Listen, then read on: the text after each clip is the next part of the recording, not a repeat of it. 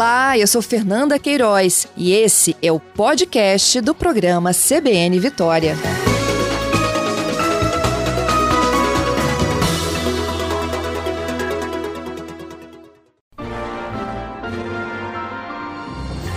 CBN Eleições 2022.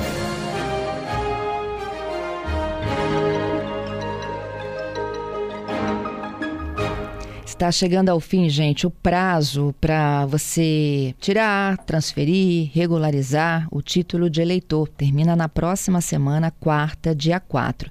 Mas a gente tem uma novidade já para este final de semana. Não só né, o atendimento que é virtual, que você pode fazer direto do site, mas vai ter cartório aberto. A gente vai conversar agora com a Rosiane Marroque. Ela é membro da Comissão de Mesários do Tribunal Regional Eleitoral e tem os detalhes para a gente. Rosiane, bom dia. Oi, bom dia, Fernanda. Bom dia aos ouvintes da Rádio CBN. Obrigada mais uma vez por participar conosco. A gente já vinha alertando, né, em outras oportunidades, que era até maio. O maio chegou, né? Exatamente. Quando a gente começa a falar lá atrás, né, parece que está tão longe. É, a gente já vem aí desde o início do ano, né, trabalhando com essa data, né, alertando os eleitores de que o prazo se encerraria no dia 4 de maio. E quando a gente pisca, o dia chegou, né? Chegou, é quarta que vem, dia 4, não tem expectativa de prorrogar, não é isso? Porque é calendário eleitoral. Exatamente. Na verdade, é, é, não é possível mesmo prorrogar essa data, porque é um prazo estabelecido por lei, né? É, é então, realmente não tem possibilidade de prorrogação por conta disso. E aí as pessoas têm que correr. Então, não precisa correr para o cartório, né? o nosso serviço está sendo prestado todo de forma online, então é muito fácil, né? Você não precisa sair de casa, você consegue fazer ali do, pelo celular ou pelo computador, mas nesses últimos dias agora, né? É, o, final de semana e também segunda, terça e quarta da semana que vem, a gente vai estar com um horário diferenciado, né? Então, sábado e domingo, os cartórios irão funcionar de meio-dia até as 18 horas. E segunda, terça e quarta da próxima semana, os cartórios estarão funcionando de 9 da manhã até às 18 horas. E para quê? Né? Todo o serviço está online, mas a gente sabe que às vezes tem pessoas com dificuldade de acessar de forma online ou que não têm acesso à internet. Então, por isso, o plantão aí nesses últimos dias, né, para auxiliar esses eleitores que eventualmente deixaram para a última hora e que não conseguiram ou não conseguiram, né, fazer de forma online. Uhum. Todos os cartórios vão funcionar ou apenas alguns? Não, todos os cartórios né, do estado eles vão funcionar nesses horários que a gente falou. Sábado e domingo, de meio-dia às 18, e segunda, terça e quarta, de 9 às 18. Uhum. E isso é a reta final, né? É, é, Rosiane, e o que, que o eleitor precisa de levar, ou o candidato, né? A eleitor precisa levar, ou então até mesmo para acessar a sua plataforma eletrônica? É, seja para o atendimento presencial, né, ou para o atendimento online, os documentos eles são os mesmos, né? Documento de identificação, é, que pode ser a certidão de nascimento, a carteira de identidade, a carteira de trabalho. É, para alguns serviços, como transferência de domicílio, é possível apresentar a carteira de habilitação, né? É, alguns modelos de passaporte eles também são aceitos, que são aqueles modelos onde contém todos os dados pessoais, né, filiação, data de nascimento, nome. A gente sabe que alguns modelos eles não, não contêm todos os dados, mas se você tem aquele modelo que é completo, ele também é aceito. E você precisa apresentar também o comprovante de residência. E é importante a gente falar sobre a questão do comprovante de residência, porque às vezes a pessoa não tem né, um comprovante no nome dela, principalmente os jovens né, que estão tirando o título agora. Né?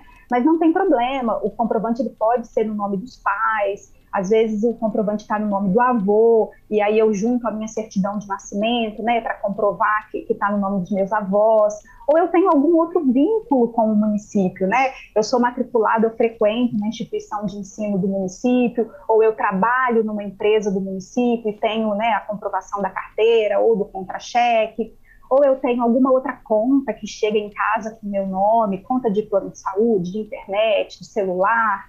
Então, são vários os documentos aí que podem ser apresentados para comprovar, né, esse vínculo que a pessoa tem com o município. Uhum. E os rapazes aqui, que é, completam Voltando aqui, Rosiane, na questão da, da comprovação aí da, do comprovante de residência ou algum outro documento, né, é, é a comprovação do domicílio eleitoral, porque, né, numa, numa tentativa aí de burlar qualquer movimento que não seja esse. Exatamente, né? Porque você precisa ter um vínculo com o município para que você tenha a sua inscrição eleitoral, né, vinculada a este município. Esse vínculo ele pode ser um vínculo residencial, esse é o mais fácil, né, de ter comprovado, é, mas ele também pode ser outros vínculos, né? Eu trabalho, eu estudo no município, é, eu moro em outro município, mas a minha mãe mora neste município, eu nasci aqui, e aí você vai reunindo né, esses documentos que possam comprovar, então, esse seu vínculo com a cidade, né, com, o município que você queira fazer a sua inscrição eleitoral. Isso. Eu ia só falar que os jovens né, do, do sexo masculino que completam 19 anos neste ano, eles precisam também apresentar o certificado do alistamento militar. Uhum. Tá? Entendido. E toda essa documentação é para tirar ou transferir, não é isso? Exatamente, seja para tirar ou transferir o título de eleitor ou para regularizar uma inscrição que está cancelada, a documentação é a mesma. Quem faz o requerimento online vai ver que lá é, no requerimento pede para anexar uma foto tipo selfie segurando o documento de identificação próximo ao rosto. Como é que é isso? Ah, eu pego a minha carteira de habitação, a minha carteira de identidade, coloco próximo ao rosto e tiro uma foto tipo selfie. Isso a gente pede é, para facilitar né, a análise do requerimento pelo servidor do cartório, que vai receber essa documentação né, e processar isso no sistema. Entendido. O, o Rosiane, e para regularizar, em que condições o título pode estar em situação irregular? Então, às vezes a pessoa está com o título cancelado porque ela deixou de votar e não justificou em três eleições consecutivas, né? Veja bem, não é se você deixou uma eleição que o seu título vai ser cancelado, né? Então precisam ser três eleições em que você não votou, mas você também não justificou, e são três eleições consecutivas, né? Outra possibilidade para sua inscrição ter sido cancelada é ter tido uma revisão de eleitorado, né, no seu município seja uma revisão para recontagem de eleitores ou uma revisão para o cadastramento biométrico, né? Porque antes da pandemia, a Justiça Eleitoral vinha realizando né, em todo o país o cadastramento biométrico dos eleitores. E aí, o comparecimento ele é obrigatório. E aí, se você não compareceu, você tem a sua inscrição cancelada. Então, esses são os motivos mais comuns. Uhum. Falando em cadastramento biométrico, a gente já alertou aqui sobre umas fakes que estavam circulando. Vamos voltar a falar sobre a impossibilidade de se votar? E nunca é demais falar, viu, é... Fernanda? Porque, porque a gente continua recebendo esse questionamento, né? Os colegas no, no cartório, tá, diariamente, né? A gente tem sido abordado com essas situações. É, e quem não tem o cadastramento biométrico, mas está com a sua inscrição eleitoral regular, não será impedido de votar nessa eleição né? Então, tem muita gente indo ao cartório querendo fazer coleta biométrica, mas esse serviço ele está suspenso, né? Nem adianta ir aproveitar o plantão que vai ter final de semana, semana que vem, para poder fazer esse serviço, porque realmente em todo o país não está acontecendo a coleta biométrica, né? Então, para falar assim de um modo bem, bem simples, os equipamentos de coleta biométrica eles estão até desativados, né? Nem se a gente quisesse a gente conseguiria fazer coleta biométrica, porque realmente o serviço ele foi desabilitado no nosso sistema. Então, quem não tem e está com a sua inscrição regular ou vai regularizar né, aí até o dia 4 de maio, vai votar normalmente, mesmo sem a identificação biométrica. É, é, que isso fique claro, porque isso circulou muito nos, nos grupos de WhatsApp, então é importante que vocês da Justiça Eleitoral esclareçam esse e outros mitos, né? É, aí o, o, candidato a eleitor, ele vai, é, busca o site, aquele que não tem condições de utilizar os meios eletrônicos, busca uma unidade do cartório, ele já sai de lá com o documento emitido, ele recebe isso depois, volta depois, como é que vai funcionar? Então, o título agora é aquele título verdinho que a gente conhecia, né, é, é, de antes da pandemia, a gente plastificava, carregava ele na carteira. Aquele documento, ele é dispensável, né, agora. Então, você pode ou baixar o aplicativo e-título e ter o seu título de eleitor digital, ele substitui o documento de papel, e você pode também entrar no site do TRE Espírito Santo ou do TSE e você mesmo imprime o seu título de eleitor, né? A hora que você quiser, você entra lá, autoatendimento ao eleitor, é, imprima seu título de eleitor.